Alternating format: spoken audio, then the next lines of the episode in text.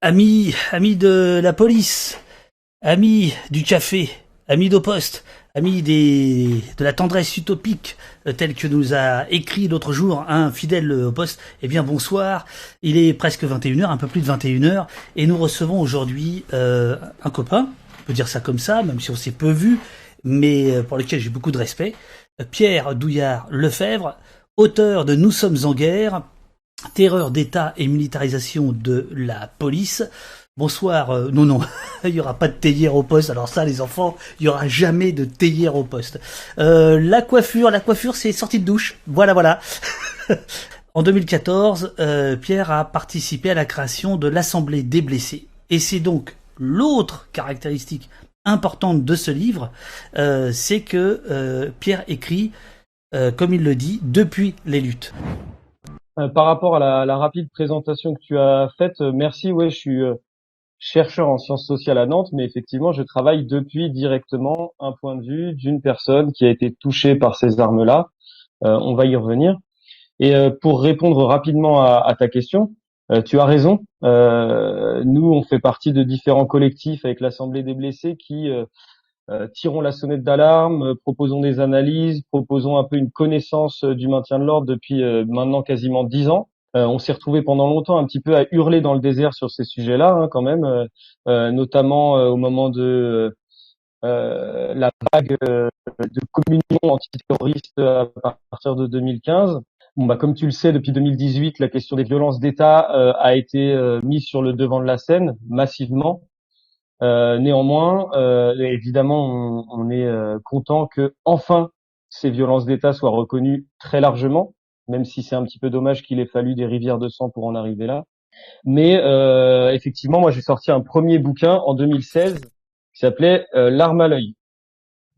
Qui s'appelait L'arme à l'œil, qui était un petit essai hein, assez court sur la question du maintien de l'ordre euh, à un moment où il y avait finalement pas grand-chose qui était euh, qui était proposé en dehors du travail excellent de Mathieu Rigouste, qui bosse aussi sur ce sur ce sujet-là. Bien sûr. Euh, et donc depuis la sortie de ce livre, qui a été assez rapidement épuisé, euh, il s'est passé énormément de choses. Il s'est passé énormément de choses et finalement, euh, la plupart des constats euh, qui étaient énoncés et des alarmes qui étaient énoncées dans le premier ouvrage, non seulement ont été confirmées, mais elles ont été largement dépassées, très très largement dépassées. Là, on est au-delà de, de, de, de, toutes les prévisions les plus alarmistes euh, de ces des dernières années. Donc, première chose, actualiser ce travail-là, hein, proposer, comme tu le disais, une radiographie complète mais surtout euh, l'éclairer avec un angle nouveau. Et c'est là que peut-être ce livre euh, euh, se démarque et que j'invite là nos, nos, nos, spectateurs et spectatrices à, à, regarder dedans. C'est que alors on dit de choses, s'il te plaît. Ou toute chasse, c'est pas comme on dit. Encore le lexique. et donc évidemment, faire faire des constats, c'est formidable ou comme je dis dans le livre, euh, diffuser des, des, des, vidéos, des recensements, etc. Euh, de violences policières, c'est important, c'est un travail essentiel. Euh, mais euh, maintenant, on n'en est plus euh, au niveau de l'indignation et du constat, on, est, on en est au niveau de s'organiser, de proposer des pistes pour résister à ça. Je voudrais démarrer évidemment d'abord sur, le titre Nous sommes nous sommes en guerre. Tu reprends Emmanuel Macron dans sa déclaration lors du euh, premier euh, confinement euh, et tu, tu nous dis, page 12, que il s'agit d'abord d'une démonstration d'un spectacle. L'État policier maîtrise l'espace comme jamais. Il s'agit aussi d'un test. Les drones, les hélicoptères et les checkpoints étaient déjà prêts avant la pandémie, imaginés dans les cabinets ministériels, préparés par l'état-major policier. Ils ne sont pas apparus d'un coup. La crise permet d'expérimenter les moyens qui n'aurait pas été approuvé en temps normal, les stratèges du pouvoir nomment cela l'acceptabilité sociale. Ça, c'est le début du bouquin, et c'est ta thèse. Euh, et donc, nous sommes en guerre, c'est un retournement de stigmate, si je puis dire. Euh, c'est la phrase de Macron que, que tu prends à ton compte.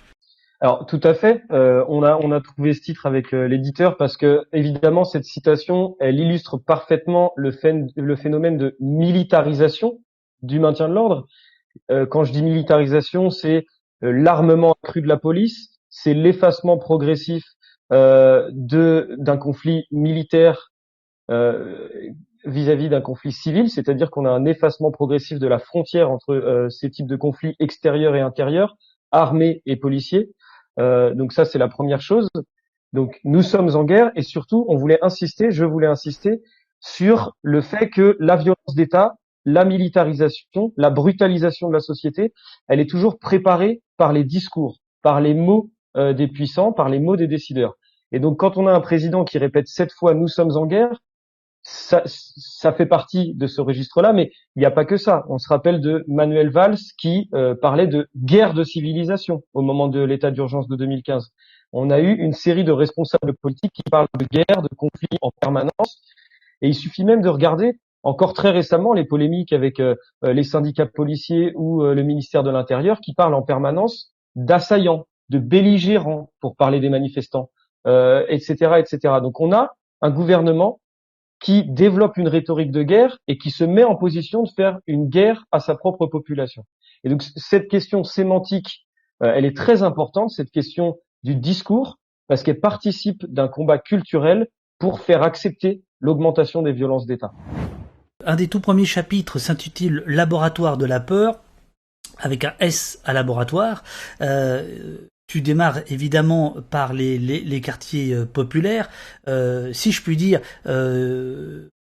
des choses assez connues euh, finalement que, que, que, que, tu resitues euh, parce qu'il faut évidemment les restituer parce que c'est c'est c'est l'origine du c'est l'origine du mal c'est l'origine de la terreur elle est là évidemment. Euh, mais ce qui ce que je trouve intéressant c'est que alors tu, tu, tu, pointes aussi je t'en ferai parler quand même des de de, de, de l'immigration et des, des mouvements sociaux mais il y a ce que tu appelles le stade disciplinaire page 73 donc peut-être avant même de parler de ce de, de, de la aspect euh, maintien de l'ordre sur les questions euh, euh, sportives, peut-être que tu, tu, tu, veux introduire ce chapitre, les laboratoires de la peur. C'est ça, donc ça c'est une question très importante, parce que comme on le disait il y a quelques minutes, aujourd'hui cette violence d'État, elle s'adresse à tous, c'est-à-dire qu'on a eu des pompiers qui ont été blessés par la police l'année dernière, on a eu des infirmières qui étaient gazées, on a des enseignants qui sont gazés, on a y compris parfois de simples passants euh, au moment des gilets jaunes qui ont reçu des balles en caoutchouc euh, dans le visage ou dans le corps. Donc cette violence d'État aujourd'hui, depuis 2018, elle s'adresse à des pans extrêmement larges de la population. Mais en fait, pour généraliser cet armement et ces pratiques de maintien de l'ordre, il a fallu d'abord les expérimenter dans ce qu'on peut appeler des laboratoires de la répression, des laboratoires du maintien de l'ordre.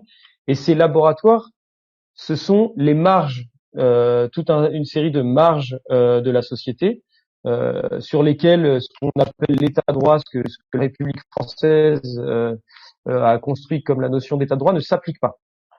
Alors, ces marges de la population, c'est des catégories de la population qui sont déjà classées comme indésirables, qui sont déjà classées notamment par les discours ambiants, hein, comme des racailles de banlieue, des sauvages, des ultras, des hooligans, etc., etc. Et donc, c'est important de comprendre que si on en est arrivé là aujourd'hui, c'est parce que depuis 20 ans, 30 ans, ce maintien de l'ordre, cette répression, cette violence d'État, elle s'est entraînée, elle s'est exercée dans une indifférence quasi générale sur des marges et des périphéries.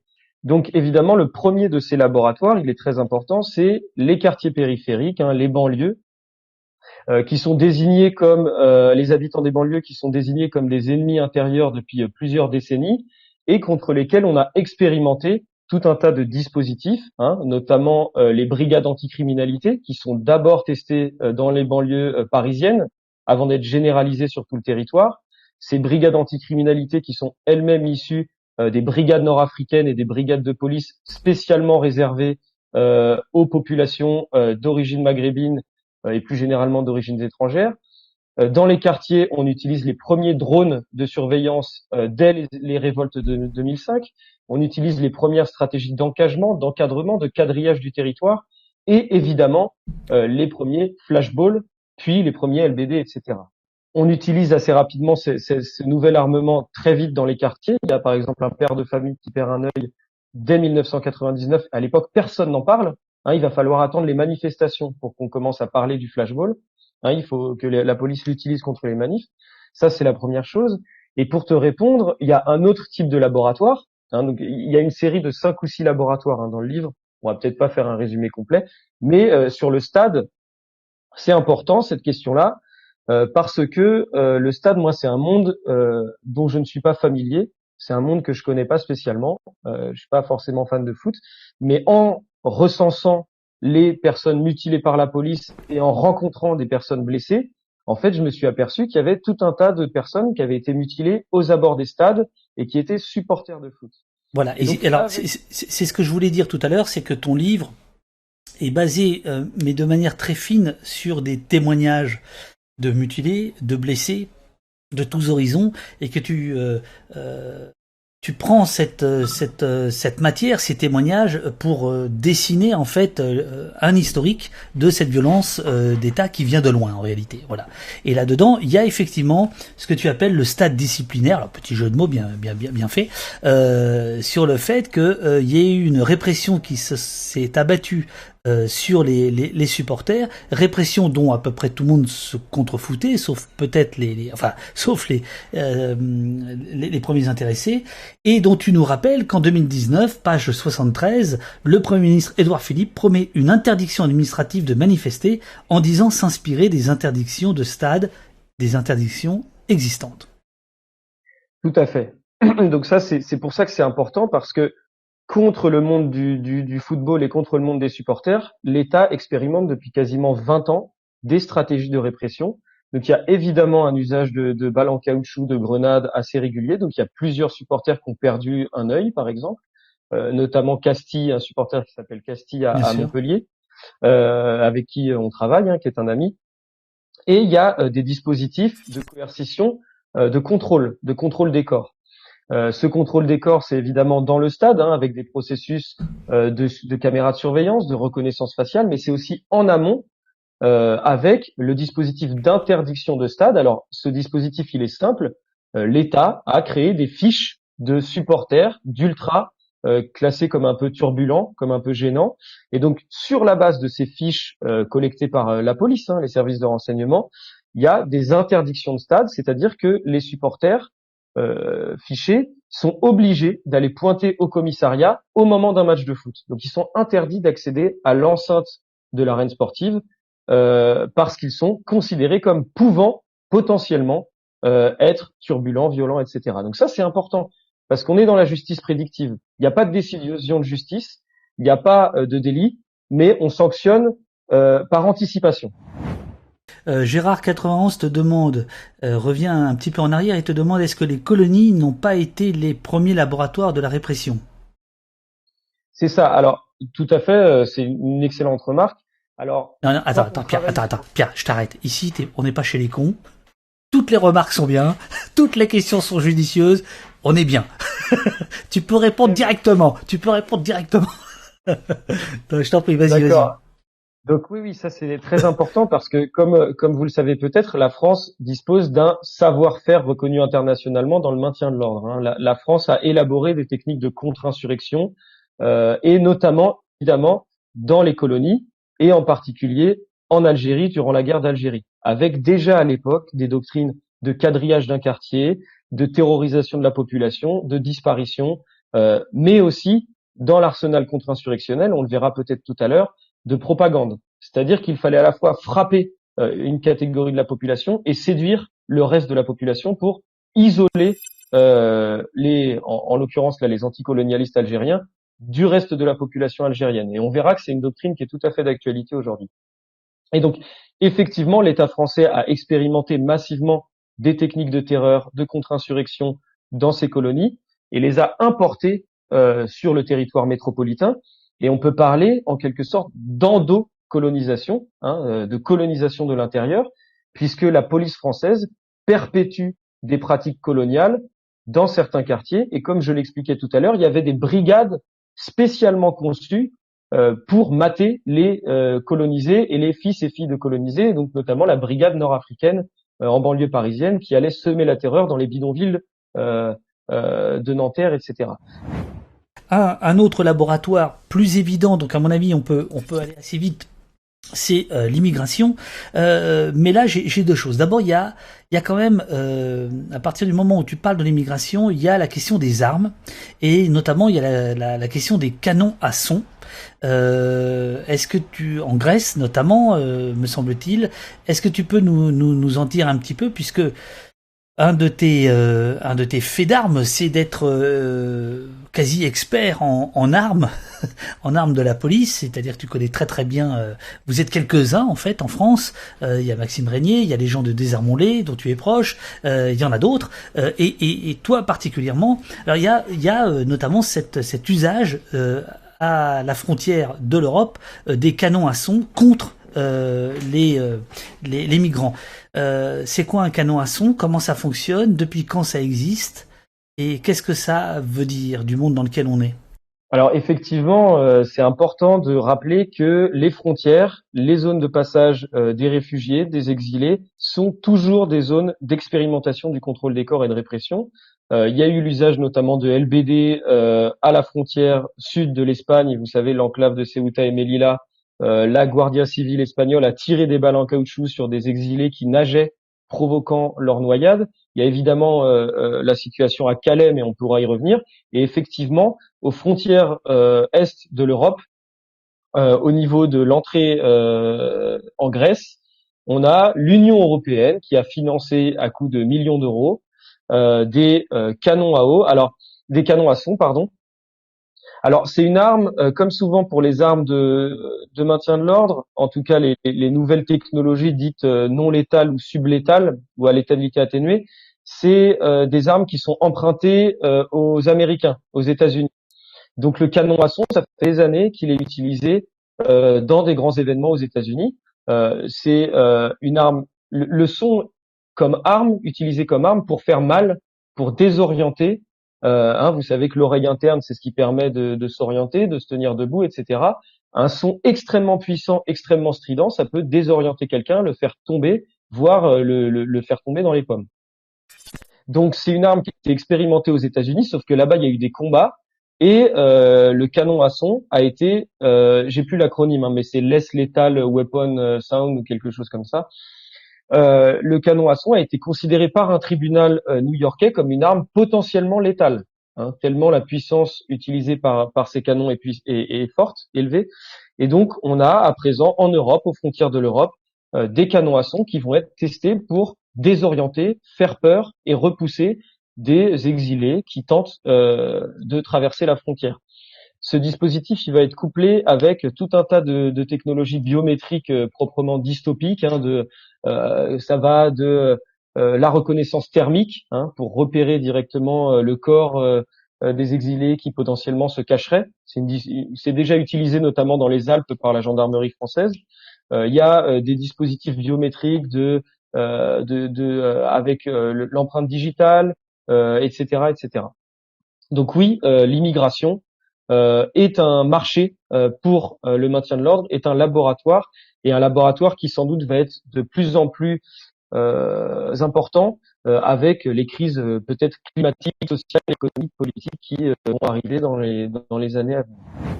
Dans le chapitre dans le chapitre sur les intitulé Chemin d'exil, page 95, là je, je vais avoir une petite critique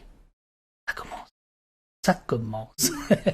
euh, gentil, amical. Euh, le 23 novembre, le lundi 23 novembre 2020, l'expulsion brutale d'un campement d'exilés sur la place de la République à Paris fait scandale. Elle se déroule au cœur des quartiers privilégiés de la capitale, sous les yeux de nombreux journalistes. L'opération est pourtant tristement banale. Alors, pourquoi je, pourquoi je, je critique un peu, c'est parce que à plusieurs moments dans ton livre, au demeurant qui est super, je le remonte, je le recommande. Euh, il est pas cher, vous pouvez l'acheter avec le bag euh, chez l'éditeur. Attendez, regardez, je vais vous le remontrer. Euh, à plusieurs moments, quand même, dans, dans ton bouquin, je, je sens euh, comme une gêne, euh, je vais le dire brutalement, à l'idée que ces questions-là, celles dont tu es en train de nous parler, avec, avec beaucoup de précision, encore une fois, et beaucoup de rigueur, une, une gêne à voir ces questions déborder le cadre militant et aller au-delà, c'est-à-dire aller dans un peu dans la société, dans, dans, le dans le monde médiatique, politique et ailleurs. Est-ce que est-ce que est-ce que je me trompe ou pas? Ah je pense que tu, je pense que tu te trompes parce que je fais justement pas partie. Euh, tu pointes un vrai, un vrai sujet hein. dans le militantisme. Euh, on a souvent tendance à vouloir être entre guillemets propriétaire d'une idée ou être dans un précaré radical, etc. Et au contraire, je partage euh, tout à fait euh, ton approche ou celle d'autres personnes qui essayent de populariser une question. Et moi, je pense au contraire que tout ce qui peut développer et, et, rendre plus puissante une idée, en tout cas de notre bord politique, puisqu'on voit qu'on est en train de vivre un échec et un désastre politique total. Mais bon, je, je, je digresse. Euh, au contraire, tout ce qui peut déployer nos idées plus largement dans la population est bon à prendre. Que ce soit un film, que ce soit un livre, que ce soit un graffiti, une chanson. D'ailleurs, mais on y reviendra sur les pistes de résistance. Au contraire, populariser nos mots d'ordre, populariser nos connaissances et notre savoir, ça me semble central. Là, le, le, le passage que, euh, que je, cite, je vois, je, je, vois ce, que, ce qui te gêne. En réalité, c'était pour reprendre l'idée d'un, euh, comment dire, d'une épiphanie. Vous savez, le mot épiphanie, ça veut dire euh, révélation, prise de conscience.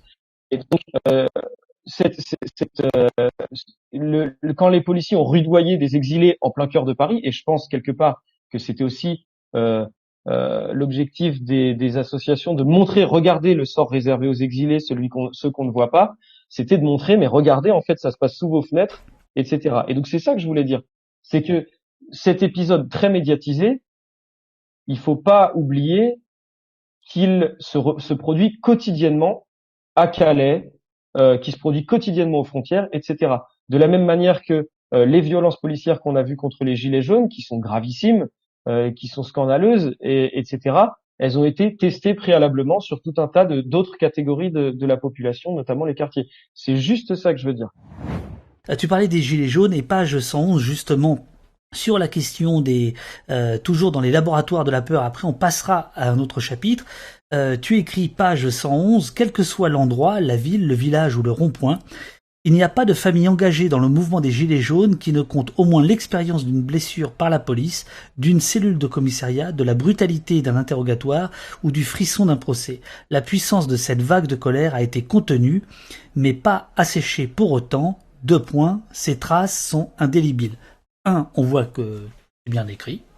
C'est bien écrit ce bouquin. euh, non, ça fait plaisir. Je, veux dire, il euh, euh, y a des bouquins de sociologie qui sont un peu plus lourds, quoi. Euh, on comprend pas forcément où, où le l'auteur veut en venir, où c'est alambiqué, etc. Là, ça, là, c'est to the point. Euh, mais cette question-là, je la trouve extrêmement intéressante. Est-ce que tu peux, si j'étais ton éditeur, je te dirais bon, rajoute une page. Alors maintenant, c'est le moment. euh, rajoute rajoute quelques éléments. Tu crois réellement que euh, la révélation, l'épiphanie, pour reprendre le terme que tu as employé tout à l'heure, euh, sur la question de la nature de la police, peut avoir modifié pour une partie de la population qui n'était pas habituée à ça, son regard sur la police? Et est-ce que tu penses que c'est un, changement qui est durable? Alors là, c'est très manifeste qu'il y a un avant et un après gilet jaune, hein, parce que ce qu'on a vu sur les ronds-points, euh, ce qu'on a vu euh, dans les rues euh, des grandes métropoles, c'est Monsieur et Madame tout le monde, c'est des classes moyennes ou des classes populaires souvent contraintes d'habiter dans les zones périurbaines par la métropolisation, par tout un tas de logiques d'urbanisme complètement absurdes, mais c'est pas le sujet ce soir, mais on pourrait en parler longtemps hein, de de ce qui a créé en fait ce, parce que c'est une crise urbaine avant tout, hein, la, crise des gilets jaunes, une crise de, la mobilité. Bien sûr.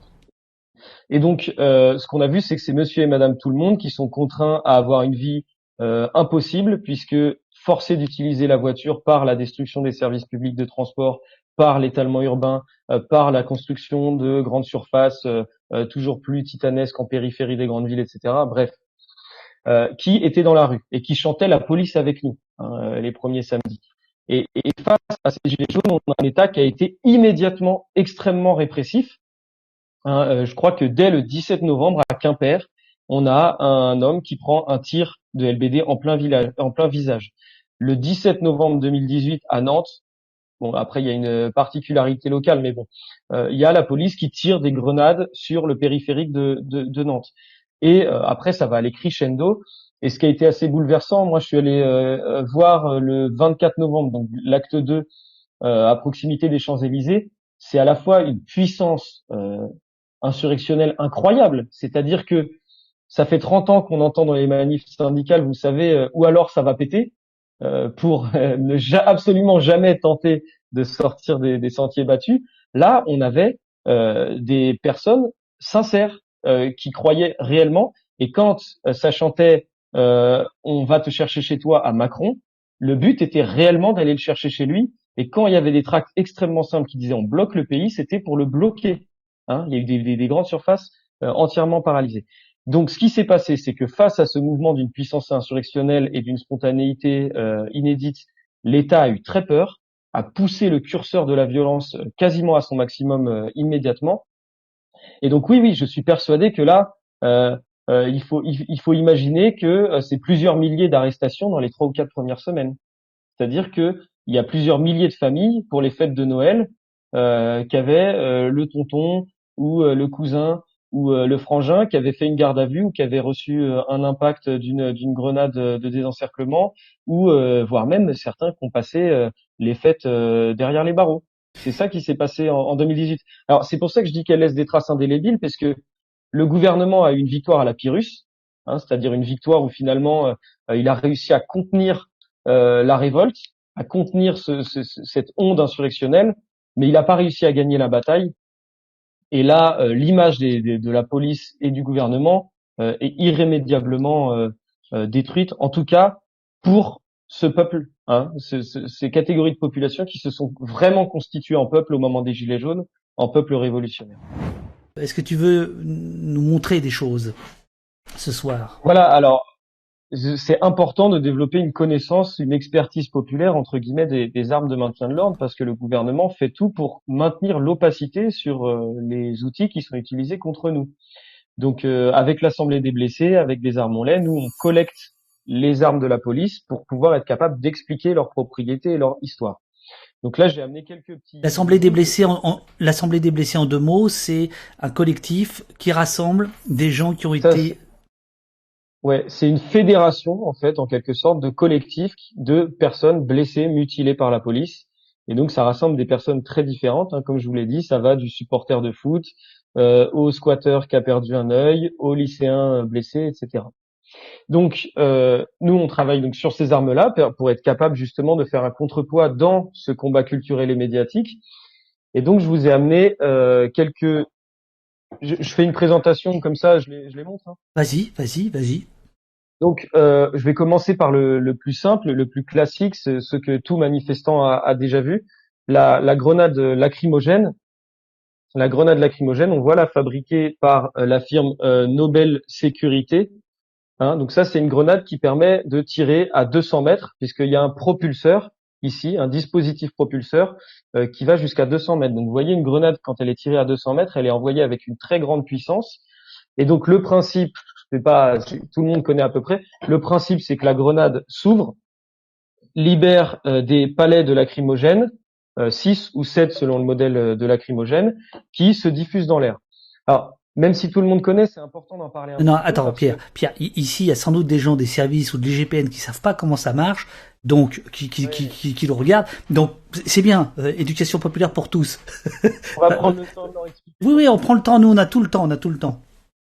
Donc voilà, et donc c'est important euh, d'évoquer euh, cet usage de lacrymogène parce qu'il y a une formule que je reprends que j'avais vu utiliser ailleurs, l'idée d'une lacrymocratie, parce que euh, la grenade lacrymogène, ça paraît inoffensif comme ça, mais d'une part, on n'a jamais eu accès euh, aux effets euh, médicaux à moyen et à long terme de ces grenades lacrymogènes. Il n'y a jamais eu d'études.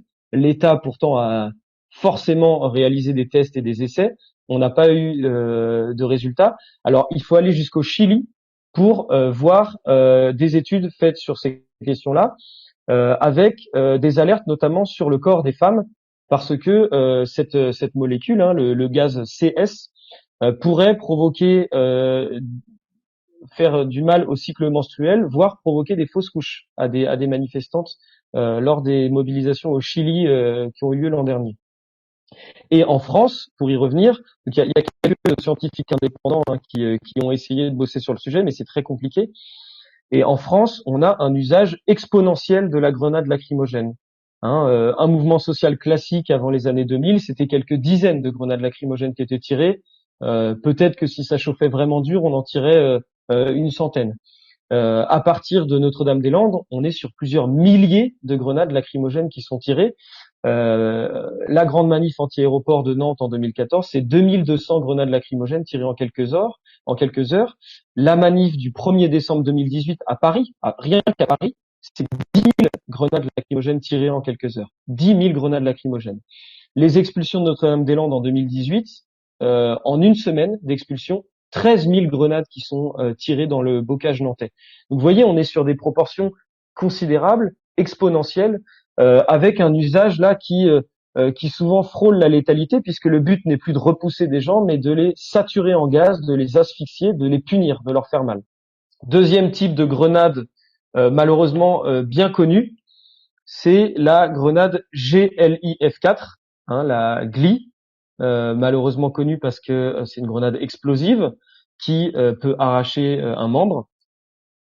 Et ces grenades GLIF4 sont utilisées depuis plusieurs décennies et donc, elles ont pour propriété de contenir une munition à l'intérieur. Il n'y a, pas d'explosif dedans, je précise. De contenir une, munition à base de TNT.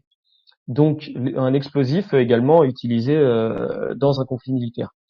Donc, cette, euh, cette GLIF-4, elle s'appelle grenade lacrymogène instantanée. Elle porte très mal son nom. Donc, elle contient une charge explosive et une charge de CS, donc de composé lacrymogène pur, et donc, son but est d'avoir un effet, ce que les, policiers et les gendarmes appellent un effet combiné, à la fois explosif, assourdissant et lacrymogène. Et donc, ça peut, euh, évidemment, si ça arrive à proximité d'un pied ou d'une main, arracher le membre, ça peut euh, crever des tympans, ou ça peut désorienter, faire tomber quelqu'un au sol à cause du souffle. Alors, ces grenades-là, elles ont été utilisées par centaines à Notre-Dame-des-Landes, en, et propulsant d'ailleurs euh, parfois des éclats, des petits éclats très profondément dans, dans, dans les chairs. Elles ont été utilisées encore plus massivement contre les gilets jaunes. Et donc, comme on le disait tout à l'heure à propos de la découverte entre guillemets des gilets jaunes vis-à-vis de la police, moi j'ai vu malheureusement des gilets jaunes euh, s'approcher pour taper dans ces outils-là, parce que en fait, quand on connaît pas les armes de maintien de l'ordre, eh bien, euh, on ne peut pas se douter de la violence d'un ustensile pareil. Alors, il, faut, euh, il faut quand même dire que cette grenade a été retirée des stocks euh, et de la police et de la gendarmerie. Ça avait été annoncé euh, par Castaner. Je me souviens qu'à l'époque, quand il a, il a, fait cette annonce, beaucoup l'ont salué, moi le premier, parce que c'est quand même pas anodin qu'une arme cataloguée arme de guerre soit retirée. Mais, mais, ça a été remplacé par une autre grenade, bah, celle de Redon notamment. Euh, J'ai plus son nom, euh, GM2L, je crois. GM2L. C'est ça. Grenade modulaire à double effet. Donc voilà, j'allais y venir. Euh, oh bah, merde. Ah bah merde alors. voilà. Donc on est. alors achetez son livre et vous aurez avec le livre. On est là typiquement sur une escroquerie euh, communicationnelle euh, assourdissante, hein, hallucinante, puisque donc Christophe Castaner, l'inénarrable Christophe Castaner, a annoncé le retrait épuisé. C'est-à-dire que la, police et la gendarmerie ont terminé leur stock de grenades euh, GLIF-4 explosives, euh, notamment contre euh, les gilets jaunes. Et donc le stock arrivant à épuisement, cette grenade est venue la remplacer, la GM2L, donc je le redis, grenade modulaire à double effet. Donc à la donc, double effet, c'est euh, lacrymogène et explosion à nouveau. Et donc cette grenade, elle contient plus de TNT, elle contient un autre explosif qui est censé être moins dangereux officiellement selon la, propagande gouvernementale, s'appelle l'exocire. Donc l'exocire, c'est un mélange d'explosifs et de cire qui est utilisé euh, notamment dans l'armée, et euh, c'est un explosif qui s'appelle le RDX. Le RDX est utilisé notamment dans les lance-roquettes.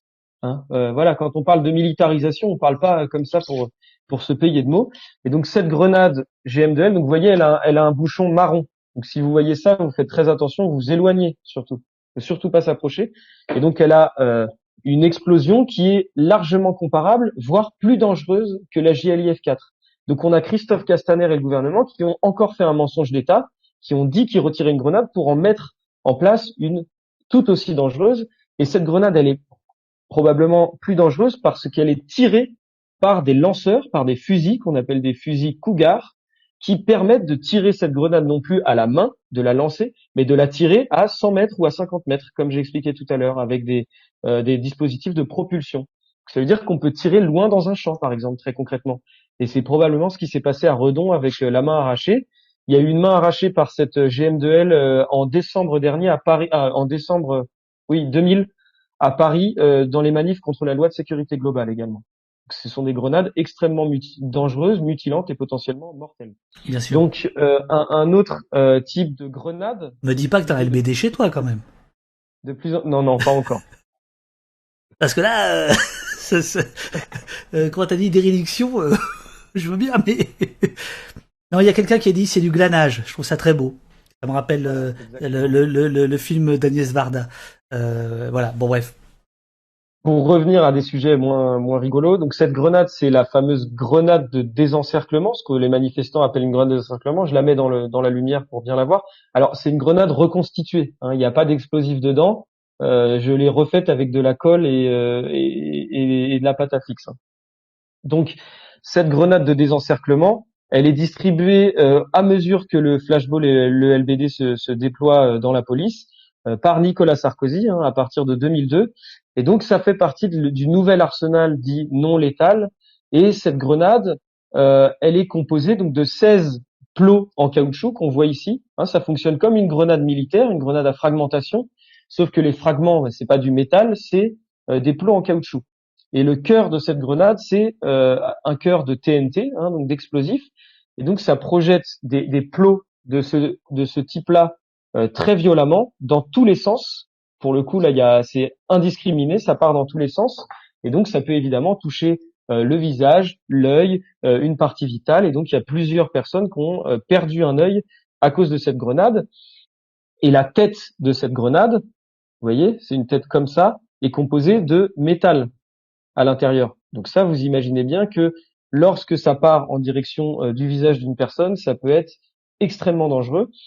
Donc cette grenade, euh, puisque on parle un peu de l'usage exponentiel des armes, cette grenade, euh, elle a euh, été utilisée d'abord avec euh, une relative parcimonie, et maintenant, c'est plusieurs milliers de grenades de désencerclement qui sont envoyées, parfois dans la foule, parfois face à un groupe, parfois comme ça. Dans les quartiers, on voit par exemple des policiers tirer une grenade de désencerclement comme ça face à, une ou deux personnes isolées, uniquement pour leur faire peur et leur faire mal. Alors, selon la, la dénomination officielle, ça s'appelle le dispositif balistique de dispersion ou le dispositif manuel de protection. Il est formellement interdit théoriquement aux policiers de l'envoyer dans une foule ou de le faire, de, l'envoyer en l'air. Euh, il faut euh, théoriquement que le policier soit en danger absolu, en danger de mort, en, situation de légitime défense, en danger d'encerclement, et donc l'utiliser pour se sauver. C'est comme ça que ça a été proposé euh, quand ça a été distribué. Aujourd'hui, il y a un usage purement punitif. Voilà. J'en viens maintenant à la dernière munition, euh, la balle de LBD, la balle de lanceur de balle de défense. Vous voyez, ça se présente comme une cartouche, comme une balle normale. Il y a euh, la partie qui contient de la poudre et euh, la partie en caoutchouc qui se détache. Hein, la partie en caoutchouc, elle est comme ça. Elle se détache et elle va frapper sa cible, hein, entre guillemets. Donc, ces balles en caoutchouc de lanceur de balles de défense, elles sont testées à partir de 2007 euh, en France pour remplacer le flashball, hein, pour remplacer ce que euh, le directeur de la police nationale appelait le fusil flashball. Le flashball, c'est une grosse arme avec deux canons qui tire une balle ronde en caoutchouc euh, de façon assez imprécise. C'est une arme qui est ostentatoire, qui explose au moment du tir. Avec le LBD 40, on a une arme qui est très différente. On a une arme qui se tient comme un fusil, euh, qui ne fait pas de bruit au tir, quasiment pas de bruit, donc on ne voit pas arriver le tir, et surtout qui est doté d'un canon euh, rayé euh, et d'un viseur EOTech, donc d'un viseur électronique de qualité militaire qui est notamment utilisé par l'armée américaine. Avec ce viseur EOTech, on est sûr et certain de pouvoir atteindre très précisément la partie visée. Donc tout l'enfumage médiatique, tout l'enfumage policier selon lequel ce sont des armes qui sont pas précises et qu'on n'a pas fait exprès de toucher quelqu'un à la tête, c'est faux, c'est du mensonge. Au contraire, on a offert aux policiers une arme qui est très précise, qui frappe jusqu'à 40 mètres euh, à euh, quelques centimètres près. Je précise enfin, sur, euh, en guise de propriété de cette arme-là, que c'est une arme qui est classée catégorie A, donc arme à feu à usage militaire, hein, arme de guerre, de la même manière que la grenade GLI et la grenade GM2L. Hein. ce sont des armes de guerre selon le classement officiel. Encore une fois, c'est pas une lubie de militants anti-violence policière de l'affirmer. L'idée de militarisation, c'est un processus. C'est pas un phénomène figé, c'est un processus qui euh, a commencé dans les années 90 et qui continue aujourd'hui en, 2000, en 2021. Et donc euh, euh, là, depuis quelques années, on a une nouvelle munition, vous voyez, du même calibre que euh, le, la munition de LBD, qui est une munition lacrymogène de 40 mm. 40 mm, c'est le standard de l'OTAN.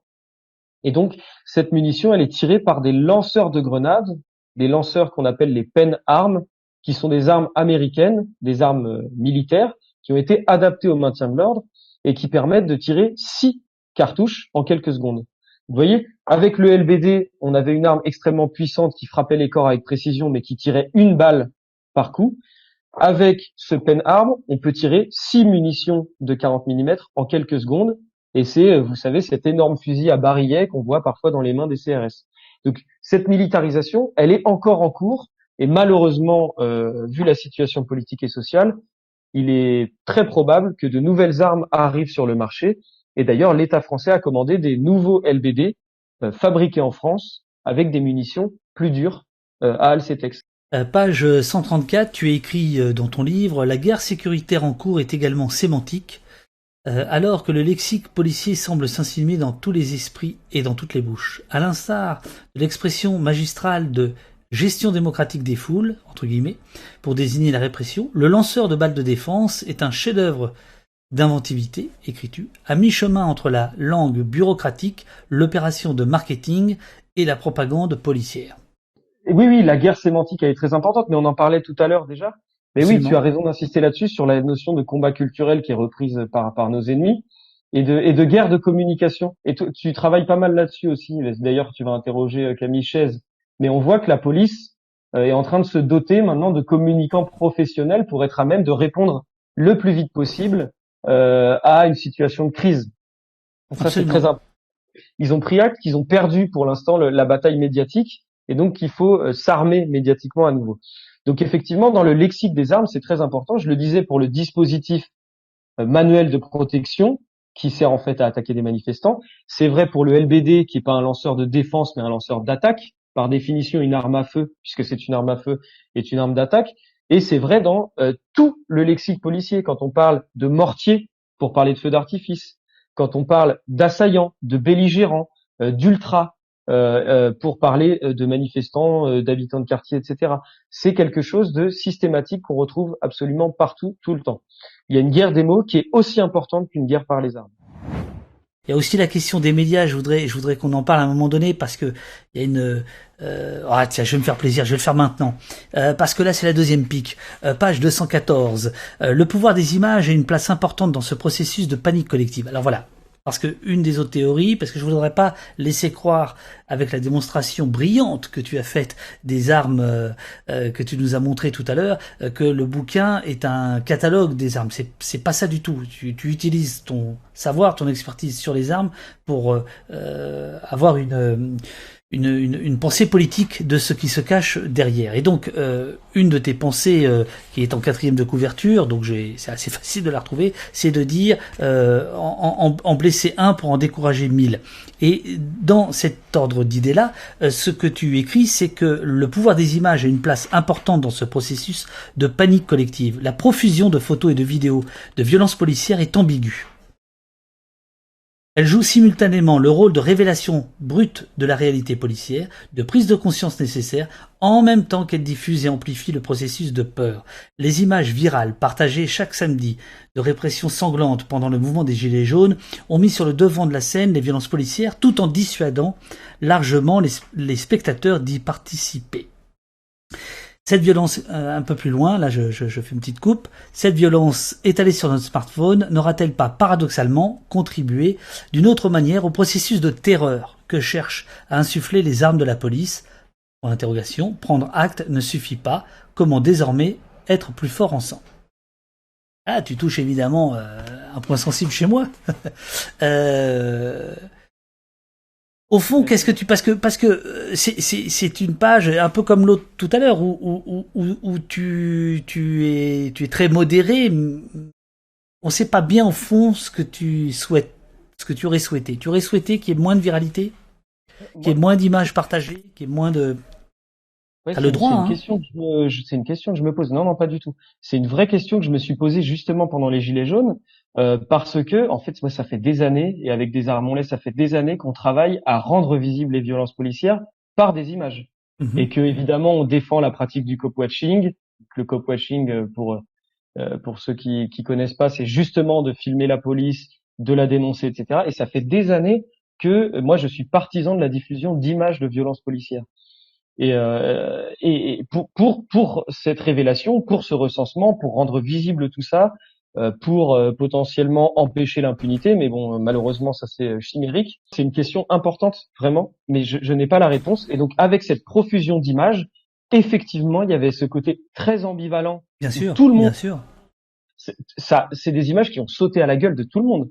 moi, euh, J'affectionne certains médias indépendants locaux à Nantes, etc., qui évidemment relayaient ces images-là et qui permettaient notamment de montrer la violence de la BAC, etc.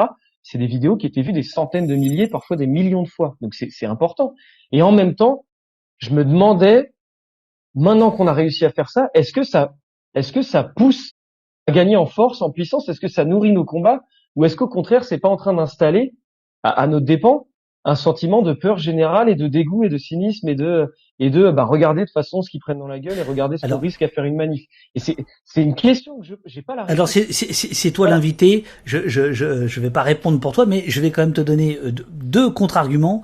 Le premier, euh, je te citerai euh, Lénine, le camarade Lénine. Hein, seule la vérité est révolutionnaire. je dis camarade, euh, t'as compris. Euh, et la deuxième, je, je parlerai du, du, du camarade Darmanin.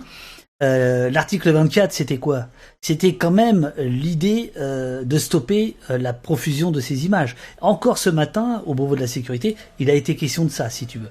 Donc, je, je, pense que quand même dans le dans le camp de la répression, pour pour parler comme Didier Lallemand, cette question des images pose un sérieux problème.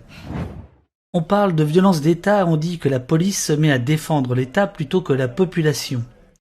J'ai plutôt l'impression, te dit-on dans le chat, que la police s'émancipe de la population et de l'État. Partages-tu cette analyse? Euh, Est-ce cela qui participe de son pouvoir actuel de puissance politique? Très clairement, la police est une force en voie d'autonomisation. Euh, certains diraient qu'elle est déjà autonome, mais oui, la police. Alors, il y a une formule qui est importante, c'est que souvent on dit que la police est au-dessus des lois. C'est pas vrai. La police écrit les lois la, en France aujourd'hui, c'est la police qui écrit les lois. Dans la loi de sécurité globale, la loi de sécurité globale, elle est portée par un ancien du RAID, hein, Fauvergue, qui est un ancien flic, et elle est écrite quasiment sous la dictée des syndicats policiers qui ont mis dans la loi de sécurité globale toutes leurs envies, toutes leurs doléances. Quand la police réclame une nouvelle arme, un nouvel équipement, ils l'obtiennent. Quand les policiers manifestent armés en plein Paris ou devant des tribunaux pour intimider l'autorité judiciaire, c'est une force autonome. Quand les policiers exigent que la classe politique vienne manifester euh, dans une manifestation factieuse face à l'Assemblée nationale et que la moitié des, représentants de la gauche y vont, là on a une force politique qui, s'est créée, qui est capable d'intimider la classe politique, la justice et tout un tas euh, de, contre-pouvoirs. Alors, il y avait une phrase qui avait fait scandale, là, c'est la, euh, chanteuse Camélia Jordana qui avait dit j'ai peur de la police. Vous voyez, on en, est rendu là quand, quand quelqu'un d'un peu célèbre dit ça, il y a des syndicats policiers qui lui tombent dessus. Moi, j'ai envie de dire que euh, non seulement on a peur de la police, mais le gouvernement a peur de la police. Darmanin a peur de ses hommes. Macron a peur de sa police. On a une force, une garde prétorienne en quelque sorte, hein, euh, qui s'est autonomisée, qui impose son agenda politique à la politique française. Euh, comment analyses-tu euh, la manif des policiers du mois de mai dernier euh, devant l'Assemblée nationale et aussi le ralliement, la présence physique de leaders politiques de tous bords politiques, quasiment tous bords. Eh ben c'est important de le dire, je l'ai dit un petit peu il y a quelques minutes, mais c'est un, un tournant politique pour moi. C'est un tournant politique très important, c'est-à-dire que les agitations un petit peu grotesques du syndicat Alliance, qui est un syndicat d'extrême droite, les outrances de ses représentants, etc., c'est une chose qui est, qui est inquiétante, hein, qui doit nous inquiéter, puisque ces gens-là sont armés, payés par l'État et assermentés, je le rappelle. Mais alors euh, que euh, la plupart des leaders politiques, que, que Darmanin y aille, c'était déjà grave. Hein, Qu'un ministre de l'Intérieur se joigne à des policiers dans une manif, c'est déjà grave. Darmanin étant un, homme euh, issu de l'extrême droite et toujours d'extrême droite aujourd'hui, c'est finalement pas si étonnant et inquiétant que des représentants des écolos du Parti communiste et du PS. Et je rappelle que Faure du Parti socialiste a carrément été plus loin en disant qu'il fallait euh, quasiment, j'ai plus la citation exacte, mais euh, que ce soit quasiment les policiers qui administrent les peines. là, on est sur des personnes qui tiennent une rhétorique le péniste. Hein, il y a 20 ans, ils auraient été chez Le Pen, ces gens-là. Aujourd'hui, c'est des représentants de la gauche française. C'est un vrai tournant. C'est quelque chose d'extrêmement grave.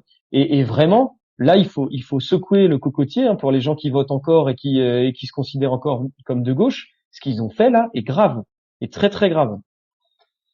Euh, je, je, je crois que Olivier Faure avait s'était un peu rattrapé le, le, lendemain ou le soir même. Il avait compris qu'il avait un peu déconné. il était allé un petit peu loin, un petit peu loin. Euh... Vrai tournant vers, euh, c'est peut-être une date, je le souhaite pas, mais si dans, dans quelques années on, on, bascule réellement dans un régime autoritaire de, de type fasciste, ce sera une date importante, ça. Le ralliement de la gauche à une manifestation d'extrême droite face à l'Assemblée pour réclamer les pleins pouvoirs à la police, c'est un événement grave, historique, euh, qui est euh, déjà oublié là dans la vague d'indignation quotidienne, mais c'est ce qui s'est passé est notable. Le dernier chapitre, euh, tu abordes des souhaits, des pistes, à explorer. Euh, est-ce que tu peux nous en donner quelques-unes sur pour faire face à cette militarisation alors merci beaucoup de, poser la question parce que souvent on se borne aux constats et les constats ils sont euh, déprimants, ils sont tristes, ils sont terribles et je ne veux pas, comme après avoir visionné des vidéos de violence policière, euh, en partir avec un, un, un, goût amer dans la bouche et, euh, et finalement un sentiment de défaite. Donc merci. Euh, donc la question des pistes. La première des pistes, celle qui me concerne le plus, c'est euh, casser l'atomisation. Parce que ce qu'il faut bien comprendre, c'est que la propriété de ces armes, c'est comme tu l'as dit, en frapper un pour en terroriser 100. Et donc ah non, c'est toi qui l'as dit. Mais je le reprends bien volontiers. Mais, oui. Euh, voilà. Euh, donc c'est d'en frapper un pour en terroriser 100. Et donc euh, souvent, quand on se retrouve blessé, on se retrouve finalement tout seul à l'hôpital tout seul avec sa peine, tout seul avec sa blessure, et en plus avec tout un discours intériorisé souvent et médiatique aussi, de il l'a bien mérité. Et si sa blessure est grave, c'est qu'il a fait quelque chose de grave. Vous voyez, il y, a une, il y a une équivalence assez mortifère, assez terrible. Et donc, ces armes, elles ont pour propriété vraiment d'isoler les gens, de les atomiser, de leur dire rentre chez toi et ne recommence pas. Et donc, la première piste, c'est euh, casser cette atomisation, faire se rencontrer les personnes touchées, faire se rencontrer également les personnes euh, traumatisées. Hein. Il n'y a pas besoin d'avoir euh, été gravement blessé. Parfois, on est juste marqué, traumatisé par ces armes-là. La deuxième idée, c'est repeupler les imaginaires, j'ai envie de dire. Et ça, ça fait écho à ce qu'on disait tout à l'heure sur la propagande policière omniprésente. Dans le genre propagande policière, il y a par exemple le film Bac Nord en ce moment à la télé. On est à la, on est censé pleurer sur des agents de la BAC qui ont euh, fait des détournements et des voilà. Alors, euh, il y a un critique de cinéma, euh, un dénommé Alexandre B. Hein. Alexandre, je sais pas si tu as vu passer ça, hein, qui a tweeté hier. Hein, euh, c'était sa façon à lui de préparer son, procès. Que quand même, Bac Nord, c'était autre chose que ma daube péquistia sage. Voilà, là, j'avoue, là, je. je... C'est un, beau compliment pour toi. Je, je rends les. ouais, voilà. Et il y a une partie qui est moins gentille et plus matérielle, pour le coup, qui est bloquer la logistique policière. Et là-dessus, c'est important. C'est important. C'est que toutes les armes que je vous ai montrées tout à l'heure, elles sont produites quelque part. On l'a dit, elles sont produites dans des usines, dans des entreprises françaises qui d'ailleurs exportent massivement leurs munitions. 80% hein. de la production de Nobel Sport qui fabrique les grenades lacrymogènes, ça part à l'export. Par exemple, les grenades tirées au Liban récemment, elles étaient fabriquées en France. Euh, et donc, on, salue au passage le travail de Maxime Régnier euh, sur son site maintiendelordre.fr, ah, je crois. c'est vrai qu'il a fait un, grand boulot de recensement et donc voilà, vous avez toutes les, vous avez même plus d'infos que je peux en donner là-dessus sur ce business. Ouais. Où il a retrouvé à, travers des photos, des vidéos, traces des fabrications françaises à l'étranger des armes de fabrication française utilisées par des polices euh, en Afrique, en Amérique du Sud, euh, partout. Un peu partout. Euh, vous en avez en Afrique de l'Ouest, vous en avez dans les dictatures du, du, du, Golfe, vous en avez partout. Donc ces, cette logistique-là, voilà, faire prendre conscience que cette répression, c'est pas quelque chose d'immatériel qui nous tombe sur la gueule une fois qu'on est réprimé. Il y a une, une, une, une logistique, et donc que cette logistique, on peut la bloquer. Il suffit d'encercler, d'aller bloquer ces usines-là. Et donc ça, c'est une vraie idée euh, parce que c'est des usines classées Céveso. Hein, euh, D'après euh, mes informations, si on l'encercle, je parle même pas de, de la prendre d'assaut, l'encercler, ça stoppe la production. Est-ce qu'il y a peut-être un point clé que je n'aurais pas abordé, que tu voudrais balancer, ou sinon non, non, vraiment, juste, merci beaucoup, merci beaucoup à toi pour l'invitation. Merci à toutes les personnes qui ont suivi. Je pense que j'ai pas pu, je vois pas vos questions là, c'est trop petit, mais je pense que j'ai pas pu répondre à toutes. Alors n'hésitez pas à venir, je vais présenter le livre dans tout un tas de villes, donc n'hésitez pas à venir me les poser directement. Et faites lire le, bouquin. Euh, c'est, euh, comme je disais, une boîte à outils. Euh, voilà, le meilleur cadeau, ce serait que ça puisse nourrir des envies de résister, des envies de créer, des envies de se mobiliser, euh, et euh, que ça éclaire la compréhension du, du phénomène policier euh, actuel.